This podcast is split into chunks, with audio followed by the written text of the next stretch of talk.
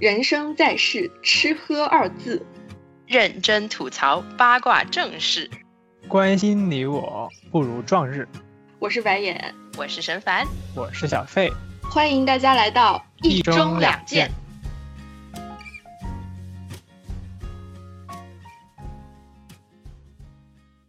欢迎大家收听一中两件。今天想来跟大家聊一下跟家长相处的过程中发生的各种开心或者是想要吐槽的事情。先说一下背景，就是我在出这期提纲的时候，看到我们的两位主播沈凡跟白眼文思泉涌，把我整个这个 A4 纸都写满了哈。那所以的话，我觉得今天的节目会非常的精彩。你后面也写了很多，这给给这个 A4 纸加上了点睛之笔。没有没有，我今天就是想抱着一种隔岸。观火的心态来看看大家，我们一定要把他拉下水，赶紧把赶紧把小贝拉黑。我们就先从对比一下，就是现状跟过去的这么一个开始吧。首先想听一下大家会怎么形容目前自己跟父母的关系呢？还有就是现在的关系跟之前，比如说大家小的时候是否有变化？其实我现在跟我爸妈相处还是还是挺别扭的一个状态。呃，我们都算在经历一个亲子。相处模式在变化的一个过程吧，特别是就是我跟我妈原先特别亲近，但是就是自从我出国读书之后，我就有一种我终于长大成人了，然后很多事情确实得我自己面对，所以我就在这件事情上面，我就很少再跟我妈有更多的沟通，就很多事情自己处理了也就处理了，也不会跟家里人说，所以有时候会导致说，就是他们对我在国外留学的生活的了解可可能。不是特别多，只能从我自己愿意跟他们说的只言片语里面捕捉到。这个其实还是对亲子关系有一定影响的，毕竟你隔得远了，然后对互相的这个生活的细节的了解就没有那么多了嘛。而且有一段时间，我妈还是跟我表达了一下，说她其实挺希望我多跟她说说，而且她有点受伤，并且她自己从我跟我弟上大学之后一直在调整自我，就是要从一个哎呀我我这个就是二十四小时。只要心里面关注着自己小孩的这个家庭妇女的角色里面解放出来。有这样一个过程，然后我跟我爸的话就是一直都挺别扭的，而且我觉得十年前可能更可怕一些。白眼跟小费我们认识的时候，我觉得我已经是一个稍微比较能够情绪的高中生了，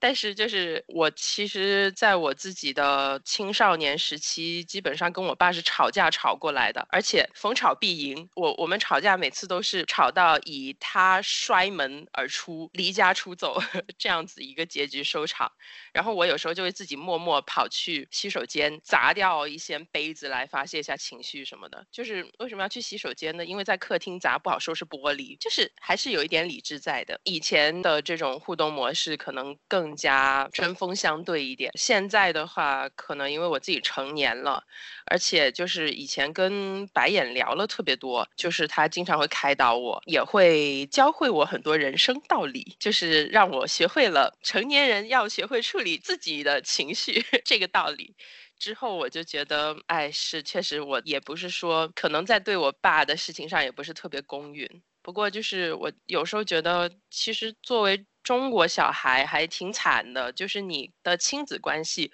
往往是跟你的很多别的呃家庭的。内部关系也好，还有你家庭外部的关系也好，是相联系在一起的。它往往没那么纯粹，所以我以前跟我爸发生了很多矛盾。他其实也不仅仅是我作为女儿跟父亲之间，而是我们两个作为家庭成员之间，对于很多事情在处理上有不同的意见。所以就是老是互相过不去。现在就想着说，我都这把年纪了，他也那把年纪了，该吵的架都吵完了，逐步进入一个稍微我能够放下一些负担来看待他作为一个父亲这样一个阶段吧。其实我觉得沈凡说的那些我还是很有共鸣的。我觉得在中国一个比较普遍的状态就是很多的女儿会对自己的父亲有非常复杂的感受吧。因为我们这一代人，我们都是九零后嘛，然后九零后大部分的就是家长是。是五零末或者是六零后，或者说大部分是六零后。我觉得六零后是有一个特点，他们可能比八零后的父母要稍微开放一点，因为他们在改革开放的那一段时间，他们还是就是相当于青少年嘛，相当于是在这个改革开放的春风里面成长起来的。但是呢，他们身上又同时还是有另外一股力量在拉扯，就是比如说像，嗯，他们还是会受制于自己的很多的生活境况吧。就那个时候大家普遍都很穷吧，然后有一些这种不太丰富的物质条件的经历，然后还有可能能就是受教育的问题，就是说六零后的父母也不是说那么多都受受到过高等教育的，这些都会呃就是生活经历还有教育背景都会影响他们对很多事情的看法。我们家应该是一个比较典型的那种知识分子家庭，我爸妈教育我呢，我觉得还是比较有方法的。很多道理他们也知道，然后他们跟我相处的方式其实是比较有策略的，所以我就觉得说，我跟我父母的关系其实一直就没有什么太大的冲突。当然，就是在小的时候，青春期的时候，我有试过很生气，就跟我爸吵架，吵到我也有摔过门，可是那个时间段就也不是特别的长吧。那样一个一个时间段没有给我留下太深的印象，就可能我我也没有把它太当回事儿，他没有给我留下太大的影响。呃，我。跟我爸妈的关系一直就是还好的，但是我有时候还是会忍不住跟小费还有沈凡吐槽一下，呃，可能是两下三下也有。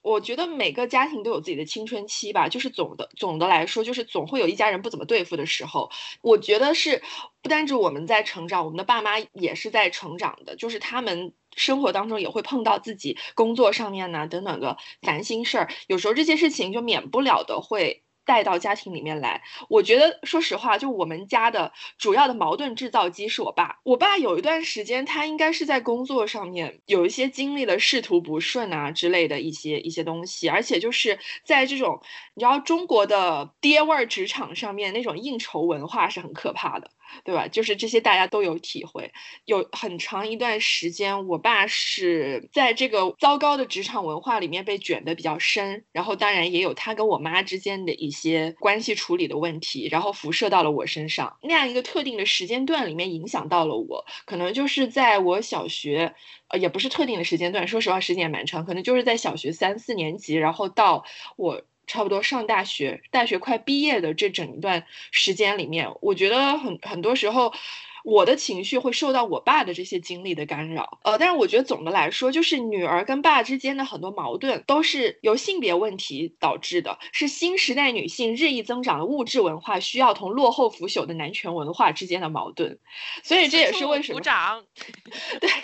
就是，所以就是为什么很我们家很多问题，它不是直接作用于我身上的，就是是我爸的那个传统男性气质荼毒，会极大的影响他的个人状态，导致我和我妈的情绪要以我爸的情绪为中心。就是说我爸呢，他是不会那么像那种明目张胆的爹味儿，说要求我赶紧嫁人，或者跟我说女孩子就是应该怎么怎么样，怎么怎么样。他是很鼓励我追求梦想的，可是呢，他非常的死要面子，然后他的这种死要。要面子，经常会让我和我妈在家庭内部以及我们三个出去的时候感到非常的难受。在这里，我要跟大家推荐一个公众号，叫做“走神小气候”，里面有一篇雄文，叫做《今天我在心里把我爸开除霸籍》，大概就是讲他爸当一家之主的执念造成了很多的家庭不和谐，而上一代落后的性别观又带来了一个和稀泥的妈，我觉得非常非常非常的有共鸣。那虽然我妈不和稀泥啊，但是对于我爸的那个部分。内容我真的非常非常有共鸣，所以推荐大家一定要去看。听了甄凡跟白眼的分享之后，就觉得可能真的是家里是女儿跟家里是儿子的那个家庭氛围本身可能就是会不一样。最重要的还是可能跟爸妈他们本身自己的成长环境，然后他们自己的性格应该也是有关系的。然后像刚刚甄凡分享到说。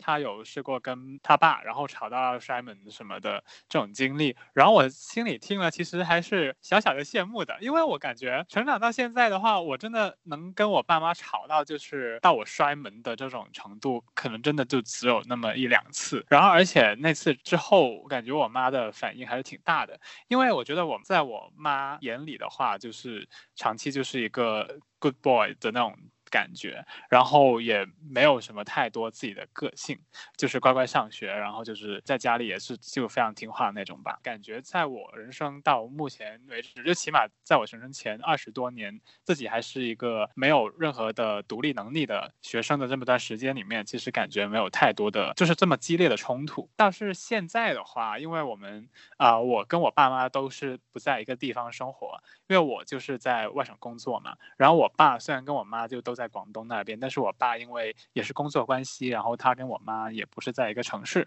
啊，所以的话，我目前跟我爸妈的关系就是是比较有距离感的，我会这么形容。首先的话，我爸妈应该也不太喜欢我在这么远的地方，因为他们就是我也经常跟白眼神凡也有分享过，就是他们都会很想，就是有意无意的暗示让我快点回回去他们附近的地方去工作跟生活。但是对于我来说，这也是个。很 struggle 的点吧，因为一方面的话，其实我肯定是很珍惜我现在得来不易的这种，就是能够比他们远一点，然后有一种就是比较自由的感觉，而且这是我前二十多年就是一直没有能力做到的。但我现在就是凭着自己的努力做到了，我还是想多享受一点这样的时间。但是另外的话，可能随着自己年纪渐长吧，虽然我爸妈就没有到需要我照顾的那个地步，但是近年的确是开始有在想说，要不要就是之后下一份工作找回到他们附近这样子，那起码当他们需要的时候也可以照顾他们。当然，就是虽然有这么一个想法啦，但是我可能目前还是比较偏向于就是先自己一个人就是待着，然后。自由自在的过自己的生活，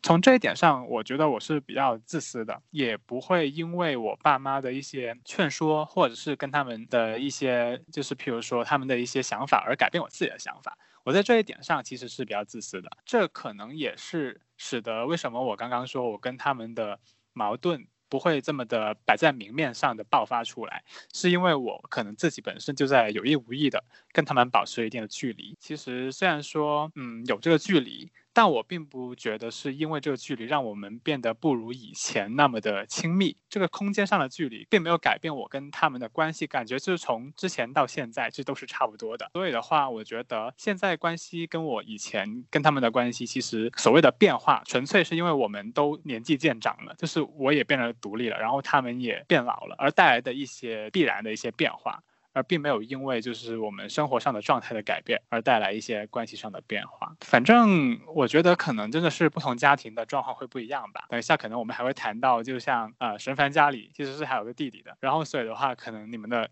家庭的关系又会因为有多一个孩子，然后会有一些不一样的一些因素。我其实在这里特别想要先非常怂的插一句免责声明，因为这一期播客我爸极有可能听到。我觉得我我要跟我要强调一下，就是我我想说，爹，我并没有想要控诉你，只是我还是爱你的。可是就我总需要有一个地方要吐槽，我觉得你也需要从一个一个角度去真正的认识你自己，因为我跟我妈哄你已经哄得够。够多了，来了来了，白眼在铺垫了，白眼。那我们这个时候是不是也得跟白眼准备好了？跟白眼爸爸打个招呼呀？好，叔叔，请你听他说，听听白眼的心声。那我们现在就再把这个剧情再推到更高潮的地方。呃，那大家在跟父母的相处过程中，以及现在可能还在发生的事情里面，你们最想吐槽的是什么呢？有一件就是我想共同吐槽我爸跟我妈的，就是我觉得他们有时候不是很知道怎么样去给我足够的情感支持。他们，我觉得我爸我妈对我。呃，从小的教育是，他们非常把我注重，把我培养成一个正直的、善良的、为别人思考的人。可是他们没有教会我怎么样去把我的感受放在第一位，就是怎么样去尊重自己的感受。我这个技能怎么说？我觉得我是通过我长大了之后独立生活的经验慢慢习得的。就比如说，像我如果碰到了一些人或者事情让我不开心的，那我想要找一个安全的地方去倾诉一下嘛。那因为我跟我爸我妈关系其实还不错的，所以我。第一反应就是，我想要在家里这个比较安全的空间去吐吐槽，并不是说要获得什么回应，我只是想说，呃，有有人可以听我说一下，然后我希望说他们还是可以跟我同仇敌忾一下。但是呢，他们的反第一反应往往不是说跟我站在一边，而是去站在别人的角度来教育我，就是你为这件事情生气没有必要啊，或者说是你应该站在他的角度想想他怎么怎么样，他怎么怎么样，我就会觉得自己很。不理解，其实从小到大，他们已经把我培养出了这样的人了，我肯定是会站在别人的角度去为他人思考问题的。他们讲的大道理我都懂，我就是希望可以有人给我无条件的情感支持。所以在这种时候，我就会觉得自己很孤独，而且我会觉得自己好像不被信任。就是他们这样子一直来教育我了，那你怎么都还不相信自己的教育成果呢？是不是？你还要持续的这样子来规训我？但是随着一段时间的沟通，就是我有几次我非常生气，然后我就直接跟他们说：“我说你们能不能就听着我说话，站在我那边，哪怕装模作样的好，为我挥舞一下拳头呢？就比如说像工作上碰到了一些很不顺心的事情，然后我要骂客户，我跟你们吐槽，你们能不能也帮我骂两句那个客户呢？我难道不是你们女儿吗？你们碰到的事情，难道不是应该第一时间无条件的就来支持我吗？然后呢，我妈是有把这个话铭记于心的，所以她后面就比较配合了。虽然有时候她配合的还是比较的尴尬，她只能通过表情包来配合，因为他也不是很知道 要回什么，所以他就会猛给我发表情包。但是我妈有一点就是，她很喜欢发呵呵，还有鹅，就是那个鹅。就有时候你知道，就在我们九零后社交语言里面，呵呵还有鹅都是很激怒人的词，所以有时候，但是我妈又改不掉她那个语言习惯，所以有时候我还是会，虽然我知道他不是故意的，可是我就是会被他激怒。然后呢，在这一点上，然后我我觉得我爸学习就学习的比较慢了。一方面是我觉得可能我爸比较没有这个能力，就是他没有培养自己的这块肌肉去识别除他以外的人的情感需求是什么。比如说像我妈的情感需求是什么，我的情感需求是什么，他是不知道的。他其实他虽然教育我说我要换位思考，我要为别人思考，可是他并没有在这方面进行自我教育。所以呢，他在这一方面其实他自己。本身他识别他人情绪的这个能力不是特别的强，所以有时候就其实前段时间我还因跟我爸因为这件事情闹了一点小矛盾。我当时也是跟他吐槽一个事儿嘛，就不一定是我的事儿，就有时候我看到我朋友或者说是社会上面有一些事情，我觉得很不合理，我也会去吐槽。我爸的那个回答就是这个社会就是这个样子的，我们也不知道具体的情况，我们不方便多评价。我就又会很抓狂，我心里想你在工作的时候你需要说是吧？需需要说这种打哈哈的话，我懂。可是就在家庭内部，你是不是可以不用这个样子？当然，一定程度上我又能够理解吧，因为他们毕竟成长的那个时代，首先是不让他们很自由的说话的，就他们的童年时代就不是很让能够让他们自由的说话的那个时代。然后这个东西可能会一直烙印在他们的社交行为模式当中。可是我就觉得，就都那么多年了，这点我妈都改过来了，为什么你不能是吧？就是在自己的女儿，在自己的家人人面前。就还是把你的这一块 muscle loosen 一下，但是我觉得就是可能。我我爸的这个问题，他都不是说时代影响的，导致他没有办法自由的说话，他其实就是没有办法识别到我的情感需求。然后，所以前段时间有一次我跟他视频，我会跟他们打电话，然后呢，有时候一般是打到我爸的手机上，有时候是我妈在，然后呢，我妈就也会加入，但有时候我妈不在，就只有我爸。然后那天我发现镜头对面只有我爸的时候，我就掩饰不住我的非常低落的情绪，然后我就哦聊两句，我觉得哦好。好的，好的，好的，那拜拜。然后我爸就生气了，我爸说。怎么的？你不想跟爸爸聊天是不是？你跟你爸没话说是不是？然后后来我就说不是，但是你让我先挂电话，因为我没有办法面对面跟他说。然后我就挂了电话，我就打了超长一串的微信给他，我就跟他说：“老爸，我经常觉得跟你说话的时候，我就像是对着一个黑洞在说话。我觉得你就是一尊大佛，你都没反应的，你你就坐在那里。然后我有时候我在想，我是跟什么说话呢？我是跟一个树桩子说。”我是跟一个那种弥勒佛像说话，你都不懂得站在我的角度给我情感回应的，然后就反正控诉了很长一段，然后我后来还跟我妈打电话 控诉我爸。然后搞到最后，就是我妈跟我爸轮番的在对，呃，不是我跟我妈在轮番的对我爸进行这方面的教育。哎，不行，不能一下子吐槽太多，要不然到时候我爸听到节目的时候，他又要受打击了。我先讲到这里，这个自己手动手动停止，白眼神有一套。不过我觉得听了超多共鸣的，就是特别白眼提到说，叔叔他可能，嗯，叔叔您好，叔叔您，叔叔您也不用每一个上来都跟我爸打招呼，叔叔您可能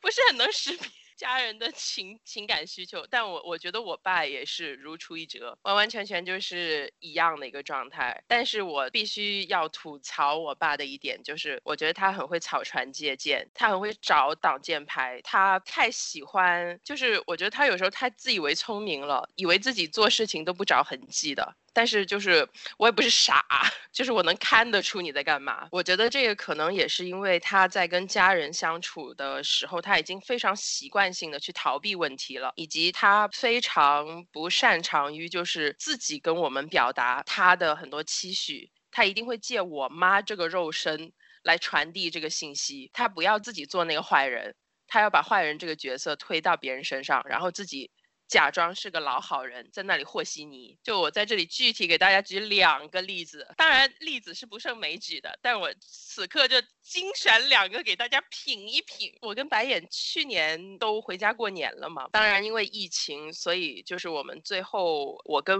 我爸妈，我就是我们一家子还是还还是回了老家过年的。但是因为当时那个疫情在我们老家，也就是已经。爆发了，所以很多亲戚就跟我们说，就不要不要来家里拜年了。包括我妈那边的亲戚也有说，哎，要要么就不要过来，就是走访走访娘家了，就是这个等一年也不迟，无所谓的。然后呢，估计是我爸跟我妈在他们酒店的房间里面，就是我妈接到了家里面的这样一通电话。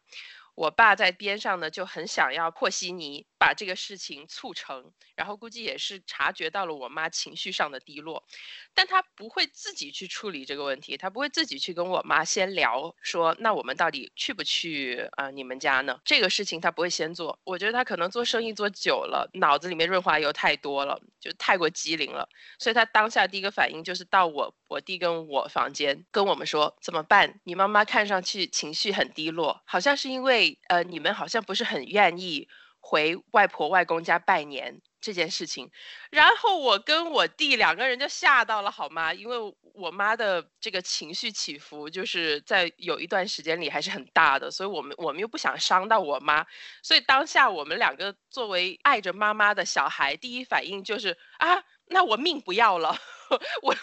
我我陪我妈回去。当时就是我们两个也也很也很纠结，因为去年大家都有过这样的经历，就是小的一辈对于疫情的反应比长辈们其实要敏感很多。当时其实我跟我弟特别纠结，而且其实我们觉得有点受伤，就有一种我们两个的生命被排到了一些无关紧要的这种传统习俗之前，所以当下心里面一方面又是气我妈，觉得说我怎么这。种时候了还这么任性，但是另一方面又觉得非常不希望我妈在，就是我也就一年回来一次，我弟也不是老在家里面的这样情况下，我们就说那我们口罩都戴上，叫一辆的士送到门口。然后吃完饭赶紧回来，行吧？结果后面我跟我妈聊聊起这件事情，而且就是因为我心里面实在是很郁闷，就是觉得我妈不应该是这样一个成人成年人，她应该学会去关注时事，去保护自己与家人的生命。我跟我妈一传达完这个信息之后，我妈都懵了。我妈说我当时什么都没说呀。就是我当时就接了个电话，想了想说，哎，我爸妈说的也有道理，要不就不去了。然后你爸已经去你们房间了，下一秒就是你们走过来说我们去外婆家了。就是这个是一件事情，这件事情它非常好的以一个和事佬的形象把自己隐在了幕后，但其实就是主要的操盘手。我听我妈说完之后，我真的很想气的往我我爸脸上扔茶叶罐。这个是一件事情，另外一件事情就是最近他在他应该是在。家里面，就因为我妈跟我弟都回老家过年去搞卫生去了，我爸一个人在广州，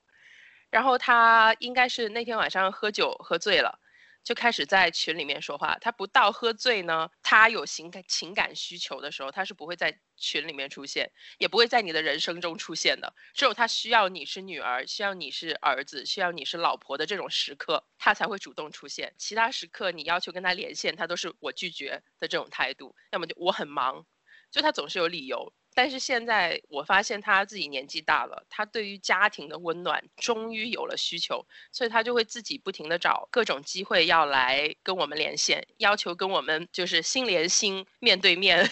说上两句提己话。但是我们是拒绝的，我觉得特别特别恶心，我不想。那天也是在群里面，他就先是乱七八糟说了一通，之后就说到我身上来了，我就知道不可避免的，我都心里面做好准备了，他要么是催婚，要么是。催我找工作，但是我万万没有料到的是，他又把我妈拎了出来，说：“哎呀，你知道吗？你妈妈很想你。”然后我就心想，我妈想我，我知道啊，我想我妈呀，这有什么问题吗？然后他的下一句就是，其实你妈妈也特别希望你能够早点回国来。然后我就，你真当我跟我妈不说话？你真当我们两个是傻的吗？就是。哎，我的天呐，就是又来了，我这种非常 traumatic 回忆又涌心涌上心头，然后很想要骂他，但是我当时控制住了。我知道喝醉酒了的人，你跟他理论是没有任何意义的。这个在我过去二十几年的人生中，我深刻的体会到了，所以我就没有跟他理论，也没有吵架，我就呵呵回了去，在跟自己的家长活用呵呵。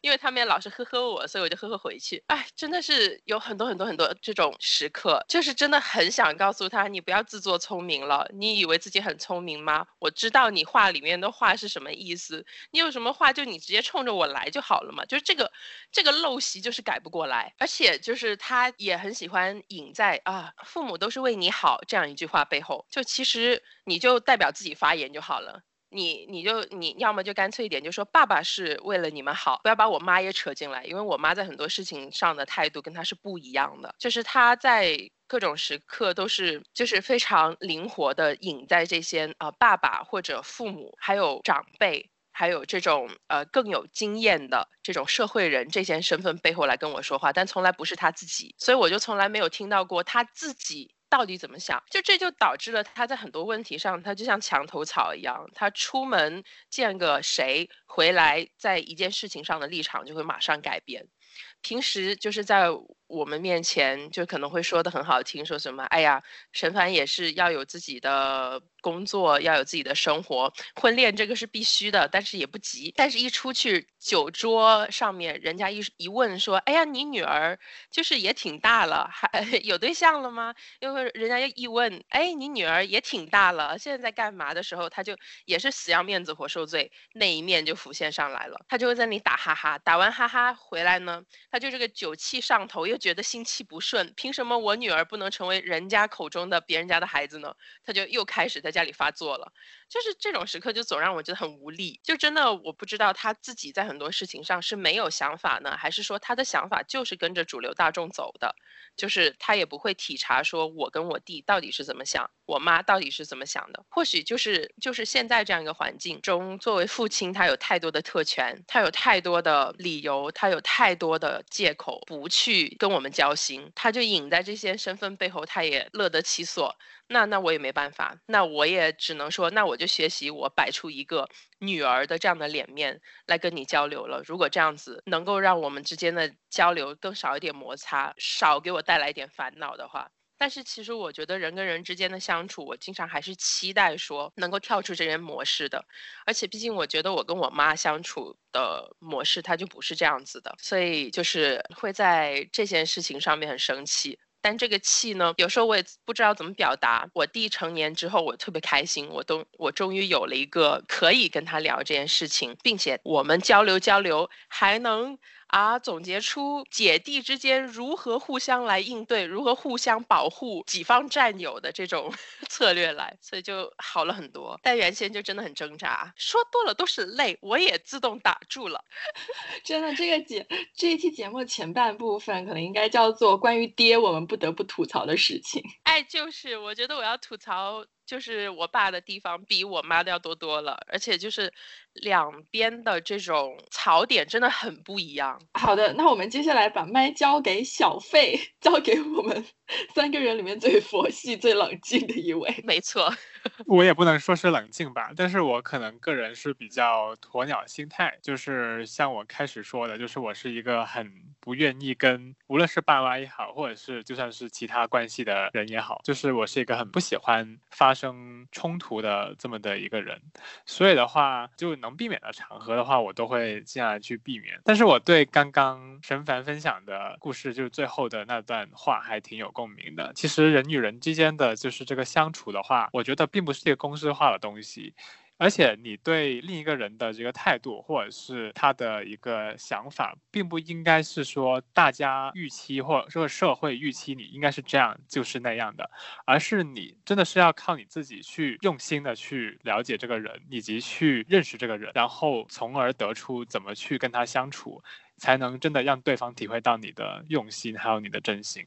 啊，我觉得跟。父母之间的话，的确在中国还真的是蛮难实现到这一点的，因为像刚刚也有说过，父母就很爱说那三个字，就是为你好。而且呢，中国的父母感觉都是或多或少吧，就是喜欢比较，就是看别人家的怎么怎么样，然后你为什么不那样？一粉像我爸妈，他们不算经常把别人家的小孩挂在嘴边，但是也还是会或多或少的对我有一些期许。他们的期许是让我就是过着跟大家都不要差太多的。生活就特别是在我现在这个阶段，他们会希望我就是跟我的同龄人一样，尽快走入差不多的人生阶段。说白了，下一步就是应该有个安稳一点的工作，不要再换来换去了。然后呢，就是找一个对象，然后结婚生子，就是过上非常的公式化的生活。我并不觉得这种期许是不合理的，就是我可以理解他们这么说的想法。但是我觉得，作为我们子女这一方的话，你如果觉得这不是你想过的人生的话，你就更不应该去复合和。他们就是真的应该去跟他们交流，让他们知道你是怎么想的。但一反像我，我我虽然在这里是这么说，但是我自己自问是还没有完全能做到这一点。我跟我爸妈的关系，像开始说的，就是现在是比较远嘛。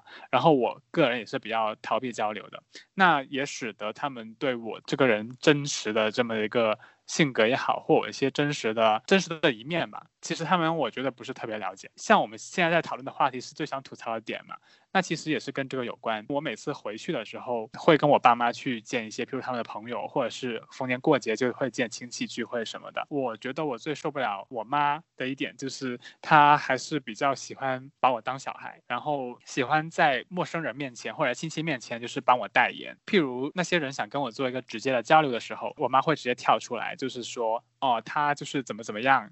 的一个人，或者是他的想法就是怎么怎么样的，我就会觉得说，首先我现在已经不是一个八岁、十岁的小孩，我现在是二十八岁，我已经是快到可以说自己中年男子的这么一个年龄了。你真的没有任何的必要帮我去代言说任何事情，然后我也是能够有独立的能力去跟别人交流，以及介绍我自己，还有让他们去认识我的，所以。为什么你还要就是帮我代言？其次的话，像我刚刚说的，其实他们并不是真的懂现在的我是怎么样的，以及懂我真正是怎么样的一个人。当我爸我妈给我贴标签的时候，我就会觉得特别的困惑，而且会有一点暴躁吧。我不知道沈凡跟白眼作为我的朋友，其实觉得我是不是一个容易愤怒的人？但其实我自己认识我自己的话，我觉得我情绪管理这方面是做的蛮差的。所以就是你超冷静的，恰恰相反。哎，对呀，什么恰恰相反？恰恰相反，我。激动到中文都不会说了。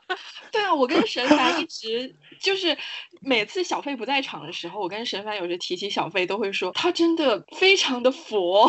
或者就是我要拜到师门下。对呀，学习你 学习你的情绪管理，是的，是呢。那可能就是我可能把自己就是比较暴躁的一面，或者是比较不佛的一面，就是都留给了只有自己看到的时候。我自己只觉得自己的情绪管理是蛮差的啦，而且我可能这真的还蛮对人下菜的，就是这么说也不好意思，但是的确我是把自己比较不好的一些性格都留给了我爸妈去承受跟应付这样子。当然近几年来我也是有在努力，就是说。在跟他们相处的时候，是尽量的控制一下自己的情绪。简单来说，就是有多点耐心嘛。然后就是他们在说什么，或者说到一些。可能的确是不合理的，的确，但但他们又觉得很合理的地方的时候，那你自己知道是不合理的，那我自己就会冷静一下，然后呢，反正你就当听不到，然后就过去之后你自己就是消化一下就好了。反正我跟他们起冲突吧，或者是理论的话，不觉得我还能在他们就剩下的人生中能够改变他们什么 fundamental 的思想，我并不觉得我能做到这一点，我也不想去做这么这么一点，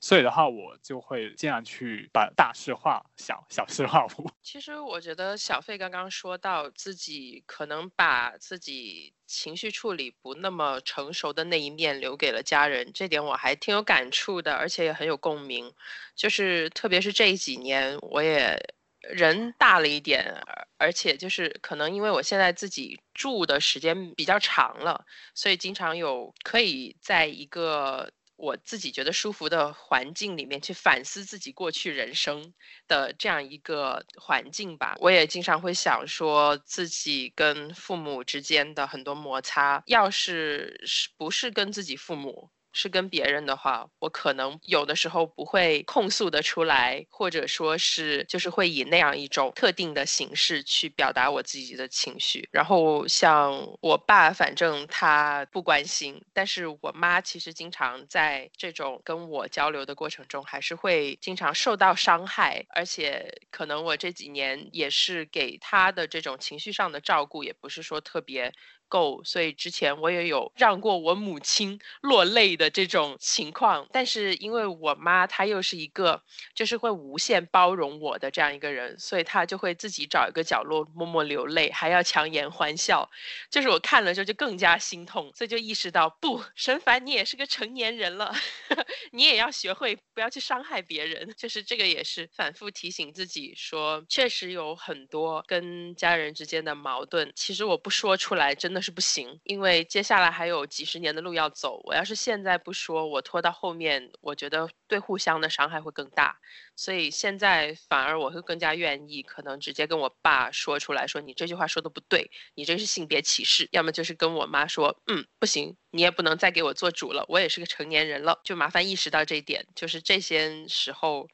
就会选择比较直接的说出来了。对这点我也同意。我觉得我是从小到大，我们家总的来说在家庭沟通这一方面是做的还不错的啦。大家有话也都会说出来，所以我一直也是比较直的表现出来。但我觉得有时候跟我妈的话就没有什么所谓的直不直，因为她会感受得到。你可能有一些情绪的波动，就是他很很容易能够 get 你。跟我妈沟通没有任何的障碍，但我 assume 啊，就是有时候有一些家里的事情，就是他们可能也不一定会有很多的跟我讲。比如说像中国家庭都有报喜不报忧的这个习惯嘛，就是有时候可能他跟我爸身体不是特别舒服，他们也不会跟我把具体的情况说出来。然后我这边我碰到了一些，就是我有一些不太舒服的时候，我其实也不会很具体的跟他们说出来，就是我这边是什么情况的。但是总的来说，我觉得我们对对方应该都没有太多的隐瞒。但是呢，跟我爸沟通的时候，就真的就需要很很直。比如说像如果是跟我妈说话什么之类的话，有时候我我觉得我会去哄她嘛。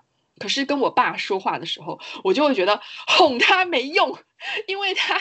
油盐不进。就是其实。哄他不不能真正的解决问题，我觉得我爸他自己其实是人到中年了，然后各个方面吧，我觉得可能大家也都还是会有自己的一些问题，思想上的或者说是各个方面的都好，就是会会有一些东西需要去自己去消化的。我爸呢，就他在年轻的时候是一个非常不羁的文学青年，然后呢观念也非常的 progressive 啦，就是像之前呢他会一直跟我说，你就是要去做世界公民，你无论去到世界上哪个角。角落，爸爸妈妈都会支持你。然后呢，你想结婚就结婚，你不想结婚就不结。你想要小孩就要小孩，你不想要要小孩也没问题。所以呢，我一直是很以这一点为豪的。我就四处跟人去讲说，你看我爸，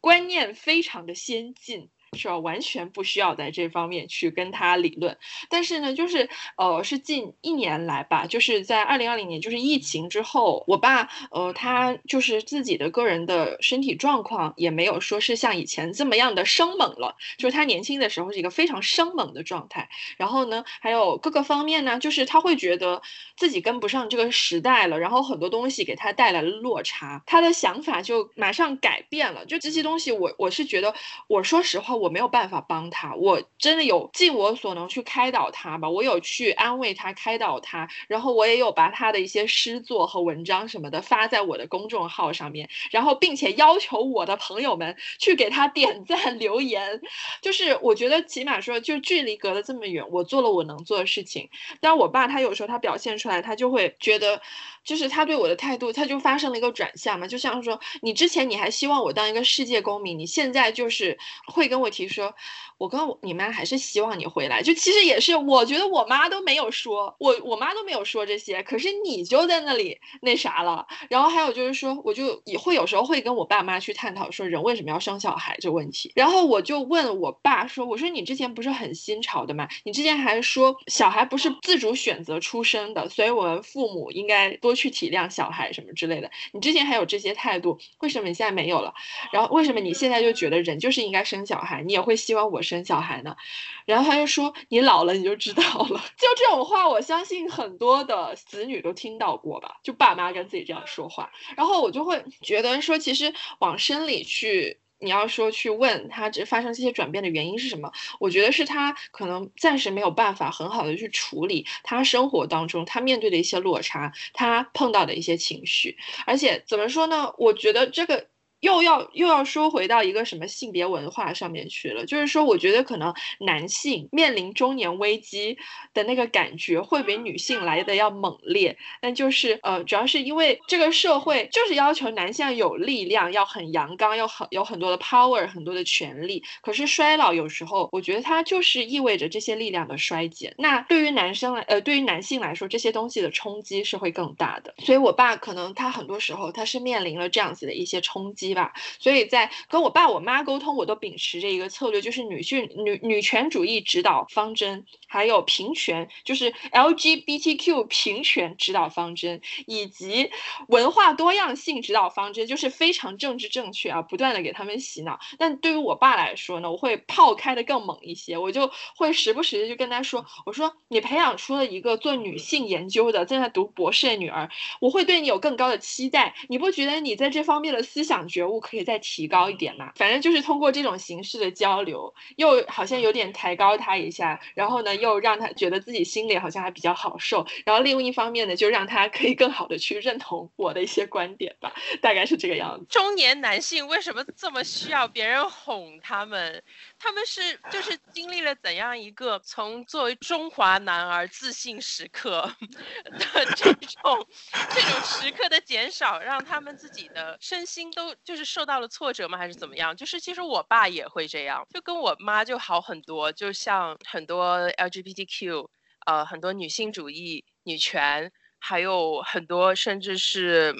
就是国足问题上，我都可以很直接的跟我妈说我的立场是什么，然后我妈自己会去做功课，我妈自己会去消化说我说了什么，然后过一段时间她会告诉我说，哎，我觉得你说的有道理，哎，因为她观察到了社会上的这样这样这样的现象，她会给我举例，就是人家在微博底下做功课交作业。我妈会在微信里面给我交作业，而且她会觉得就是有很多我提到的东西是她自己一定要去学、要去理解的，因为要不然就会在我们两个的沟通之间造成困难。她自己消化不了的东西，她会很直接的跟我说。就又说到一个很哎呀，就是说起来也是要生气的一个话题上，比如你的男朋友会是中国人吗？会是白人吗？会是黑人吗？然后他们的这种种族歧视的这个根深蒂固的这个观念就要跑出来说，要开始比较说，我觉得中国男生吧还是可以的，白人吧也凑合得去，就是黑人吧你还是不要了，要不然生出来小孩黑不溜秋的。就我心想，你这说的都是什么话？然后其实我父母心里面都是这样想的，然后我妈会很直接的跟我说。女儿，妈妈真的是这样想的，可能我也是老古董了，改不了这个想法。但是如果出现了这样一个高大威猛、心地善良的黑人男性，你觉得就是给你带来幸福的那一个人，妈妈也会忍下去。妈妈要阿姨太可爱了。对，她说，万一你们生了就是一个混血儿，他也会是我的外孙的。但我可能有时候没有办法控制自己，但你要体谅妈妈，就是有很多这样子很有意思的对话，但他不会让我感觉到说他是在拒绝接受我的很多想法。以及我自己生活的很多需求，但是我爸那边就不是，又来举例了，他又是隐在这种呃中华好男儿啊，我要站在捍卫我国血统啊纯正的这样子的这些，就是你会在百度贴吧里面见到的很多这样子的词汇，然后我就会觉得很生气，我就觉得你女儿的肉身跟子宫不是一道防线好吗？这跟你没关系，真的一点关系都没有。就在这件事情上会跟就特别是我爸爸会有冲突，因为我妈不会想着说来改变我的想法，但是我爸的态度一定是我要纠正我女儿不正常的想法。但是我也学了一招，就他每次这么一说，我就说，哼，你就说吧，我明天就买张机票飞到非洲去加个酋长，气死你，这辈子都不回来了。然后后面我爸怕了，就时不时会跟我妈说，你问一下沈凡他的这个最近的情感状况吧，不要突然间冒出一个黑人女婿，你我都招架不得之类的。话，这真的是笑死我！但总的来说，我觉得就是跟我妈还是比较直接一些。但就是现在的话，因为我自己也属于油盐不进的那种类型，除非我自己说我意识到了这个问题是我自己必须得改变自己的态度，才能够更好的去处理一些问题的时候，那那我就会改变。要要不然大部分时候，其实我自己也挺固执的一个人。然后我爸又是那种吃软不吃硬的这种状态。所以我觉得就到这个阶段了，我就会做一些调整。就是以前非常厌恶去哄，非常排斥去跟他交流，但现在的话，我可能会顺着他的话头去说一些呃所谓的提及话，然后呢有策略性的 把话题导向我自己希望有产生的一个这个结果吧。也是我觉得有时候很无奈不得不为之的一些。妥协的时刻，但是因为它发生在我的家庭内部，我不希望说我自己跟我爸之间的矛盾会影响到他跟我妈之间的关系，或者他跟我弟之间的关系，所以就是在原则问题上我就不退步，而且会有很多可能学理上的争论 发生在家庭群里面，但是别的生活上的事情，我就算是学会了，我也得让他两分。他才会尊敬我三分，我不苛求三分了，就尊敬我一分吧。这种状态。刚刚听了两位的分享之后，我又想想我爸，感觉他的中年的这个过渡真的是跟两位的爸爸还挺不一样。在我家里面，主要的经济支柱其实是我妈，就是我爸从来不会自诩说哦，他是一家之之主。然后我跟我妈也从来不需要就是哄着他，就是从我小时候到现在。我爸感觉都是更像是贤内助的角色，呃，我爸又特别会做菜嘛，然后我我一直觉得他做菜比我妈做的好，而且我爸呢就是没有一个很固定的长期的职业，打一份工打几年，然后可能又换一份别的工这样子的职业状态，所以说他感觉就是不会有那种因为某个职场上的事件的一些。影响，或者是因为他人生中有些特别大的什么波折之类的，然后让他发生特别大转变。相反，大概是我可能高中或之前的这么一段时间里，他都是偏向于一个。比较沉默，还有情感不外露的这么一个人哦，我觉得可能这是一个不知道是不是一对的传统观念哈，但是的确，我觉得我作为儿子的话，我是跟我妈更加亲近的。然后我有很多事情也真的是只有我妈知道。但是到了大概大学吧，因为大学之后我就是离家比较远了嘛，就是我其实离家的距离是越来越远。从那段时间开始，就某一天突然再见到我爸妈的时候，我就发现我爸变了。我就是觉得他突然就是会主动去关心我，以及关心他身边的人，然后也变。得更爱说话，我就是不懂是什么就触发了他这种转变，但是总的来说我还是很欣慰能看到这一点的，因为感觉也许是他受到了我妈的不断的这些启发，终于有一天就醍醐灌顶了，然后去去懂得就是去用真心待别人，然后懂得去表达自己情感，但也也许是他自己就是随着他受到的比较就是现当代的这些思想的。影响也开得越来越大，也懂得去开始开放自己的胸怀，接受一些新的观点跟事物，以及改变自己的一些思维模式。但无论是哪种原因吧，我觉得跟我的爸的关系终于就是有近了一点。大概上个月的时候，跟他们一起去了一次家族旅行，然后我跟我爸一个房间，他就很主动的去问起我的近况。虽然最后还是不免俗套的落到就是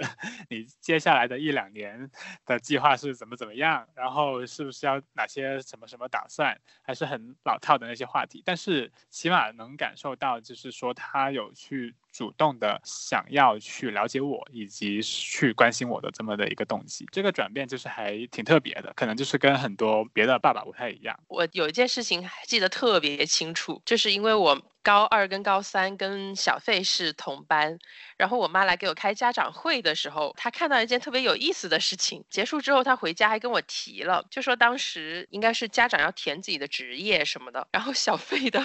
爸爸就叔叔非常利索的在上面写了“无业游民”四个字，然后我妈回家之后一直。遗嘱，哎，哇，这个爸爸太帅了吧，就是 太棒了。他说也也给了我勇气，写下家庭主妇四个字。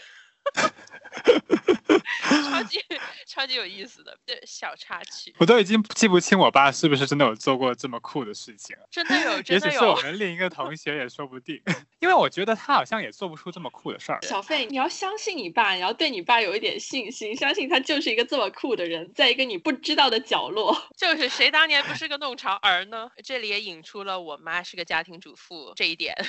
因为我爸他一直在外做生意，所以我的父。父母在家庭角色里面，特别是在我跟我弟弟成长的过程中扮演的角色差别超级大的。我妈是家庭主妇嘛，所以她二十四小时都在我们身边，照顾我们衣食起居，以及关注我们心理跟生理的健康成长。像我爸的话，基本上就不在场。我们两，我们家两个小孩，我爸在我们两个成长过程中就开过两次家长会。而且两次家长会都是给我开的，因为我去我弟的家长会一定会被老师逮着说要批评，因为我弟小时候成绩特别差。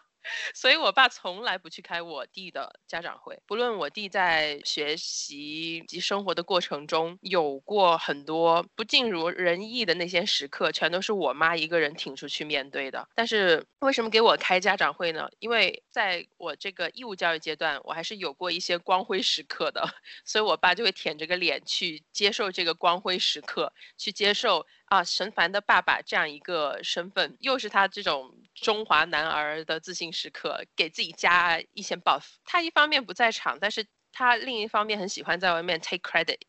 就所有的活都是我妈干的，红脸白脸都是我妈在扮演。但是他就非常自如的就能够接受说，哎呀，我们家两个小孩培养真不错。就是一方面他要说，哎呀，都是你妈妈辛苦；另一方面又要说，但我这边基因也不错。或者就出门在饭局上、酒桌上什么的，基本上就不会再提说我妈辛苦什么，全都是非常得意洋洋的，就把很多这种这种人家也不过就是在酒桌上面说的客气话给接收过来。反正我个人的感觉就是，我爸跟我。还有跟我弟的相处，他是有一个模板在那里的。说白了就是希望我们成为别人家的孩子。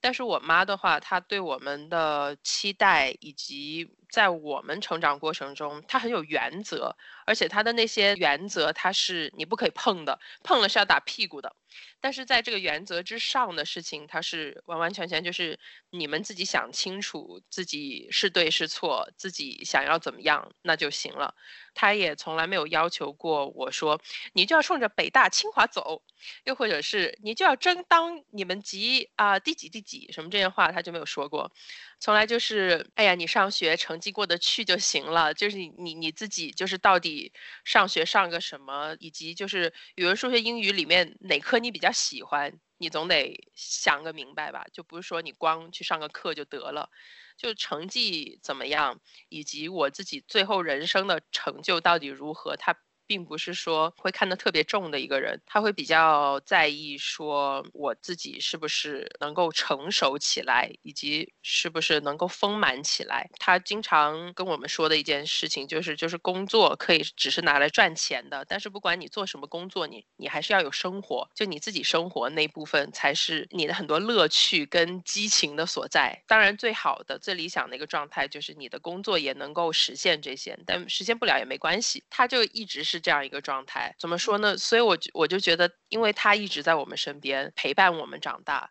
所以我们跟他也比较亲近一些，而且就是他跟我们之间互相理解、互相包容的地方会多很多。像我爸他不在，小时候没有给予这种陪伴的话，你免不得的就是我跟他之间还是有距离感的。当然，我成年之后有希望他作为一个父亲，又或者是作为一个长辈。还有经验丰富的社会人，能够给我人生中很多困惑来有一点点启示，所以我我我曾经就是也有在自己有很多烦恼的时候去找过他，然后后面就发觉他也说不出个所以然来。他们那一代人的生活经验跟我们又很不一样了，特别他作为一个那个年代成长起来的男性，他根本就不会有那些烦恼，就所以我后面就哎呀放弃了。但原先也是因为我是想着说，我爸他毕竟人生经验比我妈来说还是丰富一些的，所以我就想着说可以跟他聊一聊。所以有时候严肃的话题我就会去找我爸聊一下。但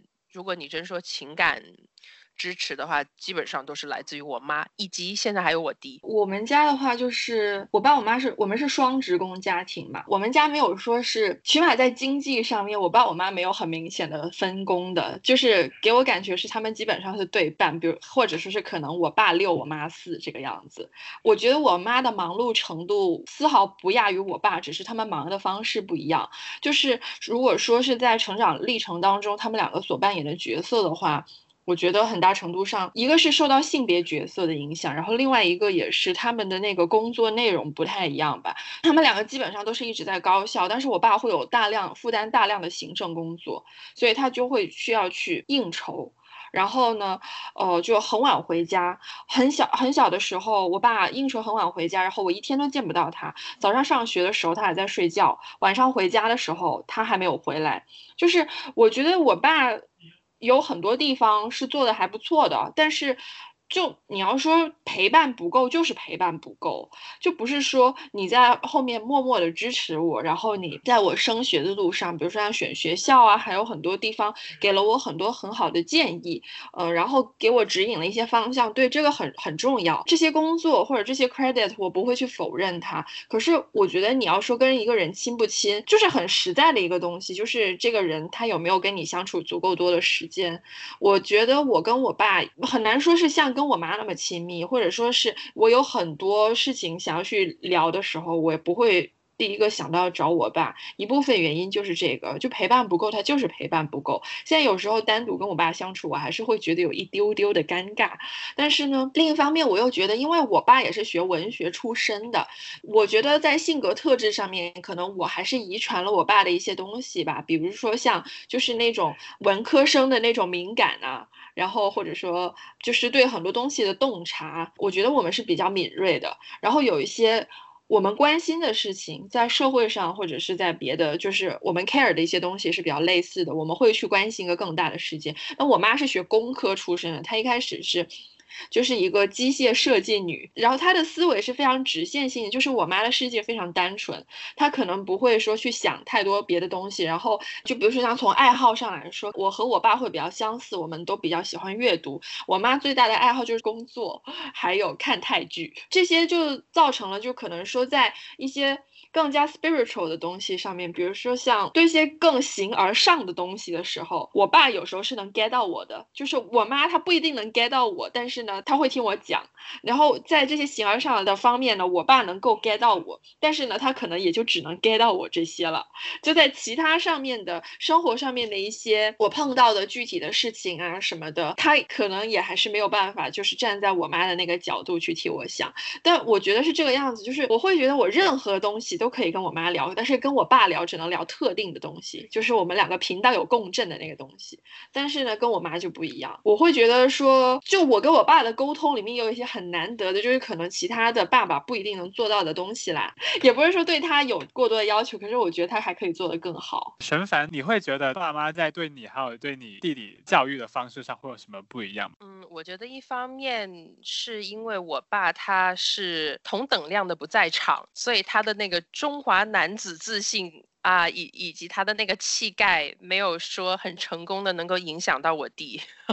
因为他不在场，所以我弟基本上我们小时候就是一直在我妈边上转悠的这样一个状态。然后我妈又是一个。就是可能在性别观念上真的比较先锋的一个女性，就是她对待我跟我弟的方式，跟她所有的亲戚都不一样。她不会因为我是姐姐，是个女孩，就要求我说要跟我弟分享任何东西，反而是因为我弟是个男生吧，所以有时候如果我欺负我弟了，我弟去哭诉，那么我妈就会安慰他的同时，也会说：“哎呀，但是姐姐是女孩嘛。”所以有时候我就觉得，呃，小时候占了我弟太多便宜了，导致我现在经常心里面觉得有所愧疚吧。但是就是抛开这些不说的话，虽然我跟我弟是姐弟，但我们真正的就是日夜相处在一起的时间并不是很长，因为我初中就开始住校了。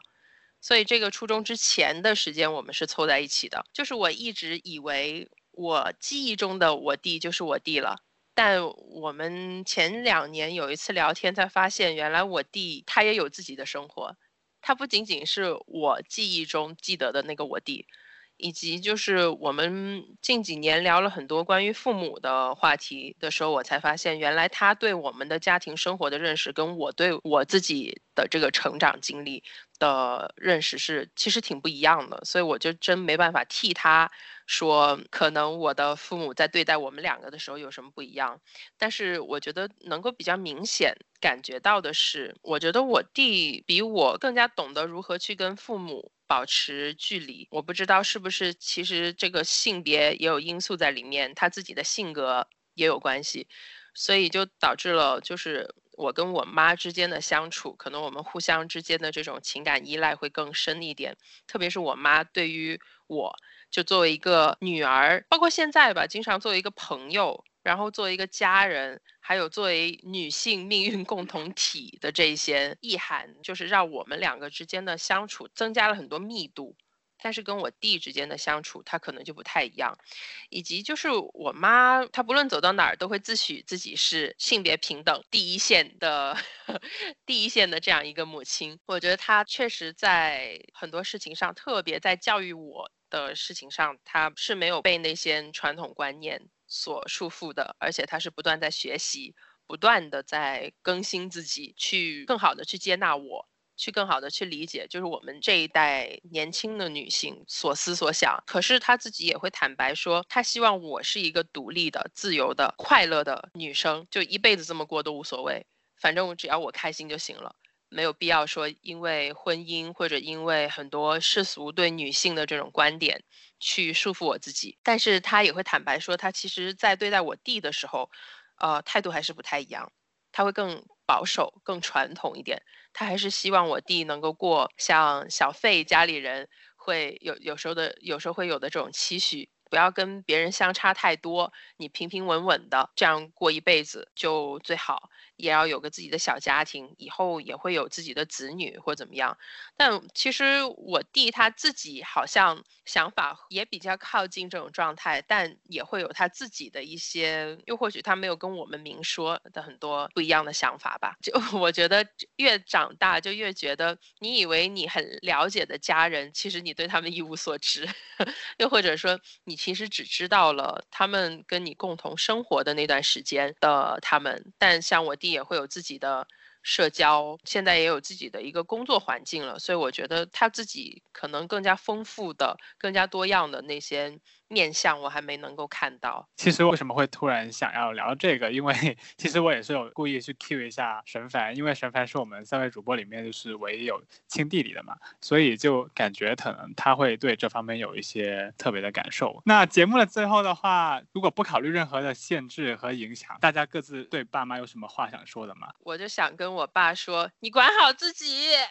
然后跟我妈的话，我就非常非常想跟我妈说的一句就是，我很希望她能够学会享受这个后家庭主妇的生活，去给自己的人生不说一定要寻找到，但是我觉得要去发掘自己除了这个非常完美的这个母亲的这个工作之外，她自己。的非常非常多的闪光点，我觉得老妈你很缺给自己这些闪光点的 credit，你要夸夸自己，就希望他们两位都能够在自己的生活里面找到自我，放过我和我弟吧。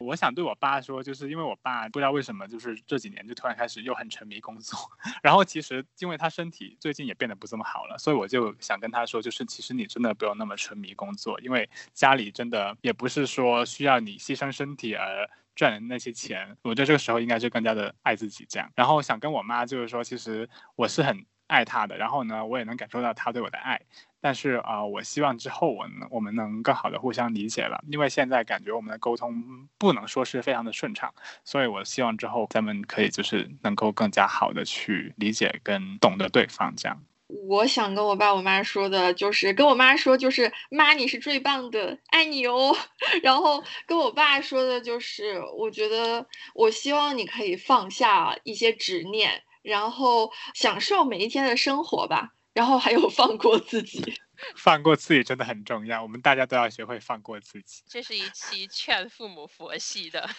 节目。那我们这期节目就先到这里了，然后也希望大家能够放过自己，跟父母尽量和平相处。那就我们下期再见，拜拜，拜拜。珠江水暖，木棉花开。饮茶叹世界，吹水唔抹嘴，一盅两件。